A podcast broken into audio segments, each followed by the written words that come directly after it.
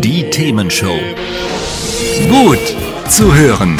Gegen Langeweile. Herzlich willkommen beim Themenshow Podcast. Habt ihr uns schon abonniert? Wenn nicht, wird's Zeit. Ihr findet unseren Podcast auf podcast.themen-show.de. Und jetzt viel Spaß mit unserem heutigen Thema, das direkt aus unserer Radioshow stammt. Carsten Meyer und Christoph Rote sind hier und wir sind heute dabei zu überlegen, was wäre wenn. Was wäre nämlich, wenn wir Leben auf dem Mars entdecken und ähm, dabei kam ja eben auch so das Thema auf, wir müssen da irgendwie hinkommen, wir müssen zurückkommen. Was macht man eigentlich, wenn man auf dem Mars äh, gerne Fuß fassen möchte und sich da vielleicht niederlassen möchte? Und das ist das Thema, wo Florian gesagt hat, ja, da müssten wir aufpassen. Das größte Problem ist nämlich die Strahlung im Weltall aus seiner Sicht. Die Versorgung mit Luft, Wasser, Essen könnte man hinbekommen aus seiner Sicht, aber die Abschirmung von der Strahlung, das wäre das Riesenproblem. Ähm, und Astronauten auf der ISS können eben quasi gefühlt sofort zurück. Das geht vom Mars aus aber nicht, weil es eben viel weiter weg ist und viel schwieriger logistisch zu machen ist. Das ist äh, Florians Meinung dabei. Und vielleicht noch kurze Unterstützung dabei. Ähm, das mit der Atmosphäre habe ich nämlich auch schon mal recherchiert in, in, in dem Sinne. Und das Thema ist, äh, die Atmosphäre auf dem Mars ist überwiegend aus Kohlendioxid bestehend. Also das heißt, im Prinzip müssten unsere Pflanzen sich da wohlfühlen, aber nicht wir Menschen. Ähm, das Ganze ist ähm, etwa so dünn wie unsere Atmosphäre in 35 Kilometer Höhe, also quasi ungefähr fast schon, wo die ISS kreist. Da ist ja nicht mehr viel Atmosphäre.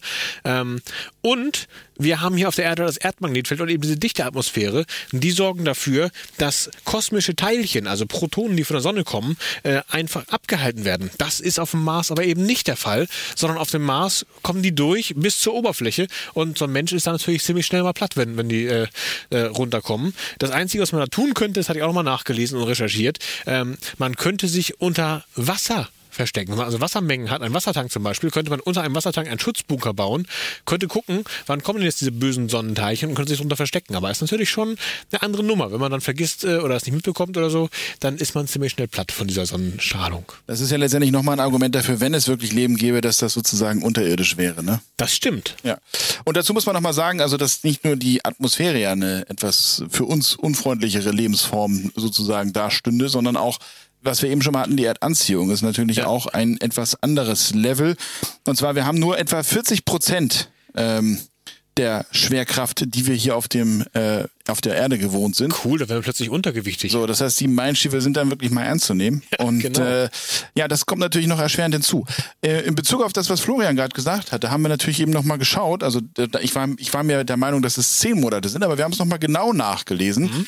Das ist sozusagen eine Flugzeit von der Erde mit den heutigen Antriebsformen, die wir haben, zum Mars von sieben bis neun Monaten wäre, Mhm. ja, um sozusagen dor dor. Und jetzt musst du mir helfen, weil ich kann das von hier hinten leider nicht lesen. Wir haben das nochmal so ein bisschen hergeleitet, dass äh, die Idee hätte ja sein können, okay, dann fahren wir halt jeden oder fliegen wir theoretisch jeden zweiten Tag los. Das geht nicht, sondern du musst gewisse, ähm, wie heißt das Ding, so die Kurve? Man muss Abflugzeiten da einhalten. ne? Ja, genau. Wird einem zugeteilt, aber äh, nicht unbedingt von irgendeinem Staatscenter, sondern vom Universum. Denn ähm, es gibt, jetzt muss ich mal kurz gucken, wie das genau hieß, einen Human-Transfer. Und dieser Human-Transfer besagt, dass nur in bestimmten Konstellationen der Planeten zueinander ähm, man tatsächlich äh, losstarten kann. Sonst äh, kommt man am Mars nicht an. Ich vermute mal, das geht um Asteroiden, die dazwischen sind. Das geht darum, äh, dass der Mars dann ungünstig steht und dass dann unsere Abflüge einfach nicht möglich sind. Aber ich habe es jetzt ehrlich gesagt auch auf die Schnelle nicht ganz genau verstanden. Es ist ja auch eine Distanzfrage, ne? Es- Ich vermute, dass es auch eine Distanzfrage Ja, ja, ist und genau, dann irgendwann genau. natürlich der Treibstoff auch das Problem wird, ne? Das vermute ich, dass das dazu Aber kommt, ja. was, wir, was wir daraus gelesen haben, ist, dass es sozusagen nur alle zwei Monate möglich ist, dahingehend einen Flug zu Genau. koordinieren. Alle 764 bis 811 Tage, so steht es hier. Moment, da was? gibt's alle 764 bis 811 Tage, also zwei Jahre, zwei Monate ungefähr. Ja, das ist ja, äh, genau, also zwei Jahre, zwei Monate ist Genau. natürlich ein anderes Level als äh, zwei Monate. Das heißt eben, das heißt, man muss also alle zwei Jahre, zwei Monate so viele hinschicken, dass es für wiederum eine ganze Zeit, nämlich zwei Jahre, zwei Monate reicht. So, und das Problem ist natürlich, je nachdem, wie viele Leute du da hinschickst, ähm, musst du natürlich auch gucken, dass du da genug ja, Lebensmittel beispielsweise und äh, eben den gesagten Sauerstoff hast.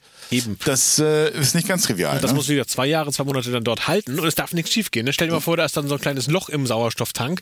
Da hast du äh, erstmal keine Möglichkeit, was hinterher zu schicken, offensichtlich. Also insofern nicht ganz ungefährlich. Und dann hat noch ein schlauer Mensch errechnet, die kürzeste Dauer einer Mars-Mission könnte 450 Tage betragen, nämlich mit diesem Abflug- und Rückflugzeiten und den Zeiten, die man zwischendrin noch auf dem Mars warten muss. Und 450 Tage ohne Schwerkraft, 450 Tage ohne eigenen Sauerstoff, das hat ja noch kein Mensch ausprobiert. Ist ja auch nicht so ganz ohne. So, dazu muss man natürlich sagen, und ähm, wir haben da jetzt äh, an der Stelle natürlich mal versucht, so ein bisschen was rauszufinden. Der Herr Musk hat natürlich entsprechend die Idee, dass er bis 2030 Tourismus nach nach dem Mars. Nach dem Mars schicken will, ne? nach dem Mars schicken will. So, Genau. also das ist natürlich- Elon Musk, ihr kennt ihn alle, der, der Mann, der Tesla äh, mit aufgebaut hat oder maßgeblich aufgebaut hat, der hat ja auch noch andere Firmen. Der hat noch die Boring Company, womit er irgendwelche Tunnel baut und der hat eben SpaceX, mit denen er eben diese touristischen Reisen zum Mars ermöglichen möchte, unter anderem. Genau. Und da ist natürlich die Frage, wenn diese Rahmenbedingungen, die wir jetzt gerade auch herausgestellt haben, die sind ja jetzt letztendlich auch wahrscheinlich, ja, physikalisch nicht ganz unwichtig. Und Oh, äh, ja. also sofern Herr, Herr Musk dann da an der Stelle nicht irgendwie neue Antriebsformen entwickelt, die uns in die Lage versetzen, schneller diese Distanz zu überwinden, äh, wird das tendenziell ein sehr langer Urlaub. Ja gut, ist halt ein Sabbatical mehr. Ne? Genau, also ein langes Sabbatical. Kann man so, sagen. Naja, aber äh, also zurückkommen zum Thema auf dem Leben auf dem Mars. Ne? Also das, das, was du gerade sagtest, ist natürlich auch eher lebensunfreundlich, egal in welcher Konstellation. Also so denn die Protonenstrahlen sind sozusagen überlebensfähig oder das ist die Nahrung womöglich. Man muss ja auch mal so ein bisschen out Ja, of the ja. box denken. Genau. Aber ähm, da bleibe ich dabei, dann wird es nochmal dafür sprechen, dass es eher unter der Oberfläche ist. Und das hätten wir meiner Ansicht nach schon irgendwo sehen müssen. Ja? Also auch aus unserer Teleskopbrille. man Irgendwas, so irgendwas müsste man wahrscheinlich wahrnehmen, irgendwelche Strahlung oder irgendwas. Das glaube ich eigentlich auch.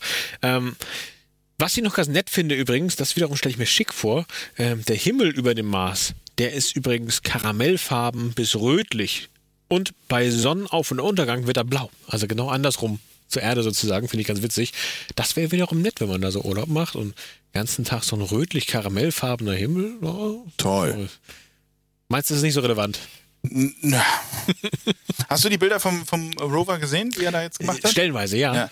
Und ich muss sagen, das ist natürlich wirklich sehr karg. Also natürlich ist das, ist das insofern schon ein interessantes äh, Schauspiel. Äh, ich glaube aber nach zwei, drei Tagen nutzt sich das ein wenig ab, wenn Ja, man dann ja, sozusagen als Kontrast diese karge Landschaft hat, wo ja nun wirklich so gar nichts bisher ist. Ne? Würde ich ein paar Möhren anbauen. Ja, geht ja nicht. Ah, verdammt. ähm, was ich noch ganz spannend fand, auch da nochmal so ein paar Details zum Mars, wenn man dort leben würde. Ähm, ein Tag ist fast so wie bei uns 24 Stunden, aber 24 Stunden 40 Minuten. Also man müsste da die Uhren ein bisschen langsamer laufen lassen, damit das hinkommt.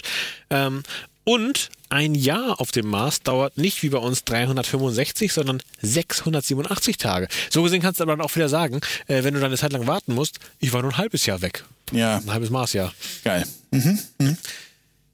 Meinst du, das hilft auch nicht? Nee, nicht wirklich. Na gut. Also, Besiedeln des Marses ist noch ein bisschen, ähm, sagen wir mal, in der Zukunft. Man müsste schneller hinkommen, man müsste besser sich dort versorgen können oder vielleicht noch Möglichkeiten finden, irgendwoher Wasser zu bekommen. Darum ja diese Eisvorkommen, äh, die uns so interessieren. Ne? Eis kann man in der Regel ja wieder zu Wasser zurückwandeln, indem man es erhitzt. Und man müsste wahrscheinlich sich sehr gut vor Strahlen schützen und, wenn du mich fragst, auch vor Kälte, denn der Mars ist ja weiter weg von der Sonne und dort ist es ja in der Regel bei äh, Minustemperaturen eher nur auszuhalten. Und ähm, ich glaube, das Maximum, was da gemessen wurde, in der Nähe des äh, Mars-Äquators, waren so minus 5 Grad. Das wäre ja für Menschen noch irgendwie zu ver verkraften, aber weiterhin äh, vom Äquator weg geht's dann eher Richtung minus 40, minus 50 Grad. Also das wäre auch nicht unbedingt das, was Naja gut, das ist für einen Russen ein lauer Winter, ne? Also ja gut. Dann wissen Hat's euch gefallen? Sagt's weiter. Habt ihr Feedback? Sagt es uns. Studio at themen-show.de oder per WhatsApp 040 52 11 01 52. Mehr Podcasts von uns gibt's unter podcast.themen-show.de. Themenshow.